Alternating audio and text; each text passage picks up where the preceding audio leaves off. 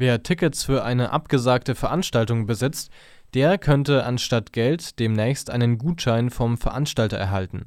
So hat es das Bundeskabinett beschlossen.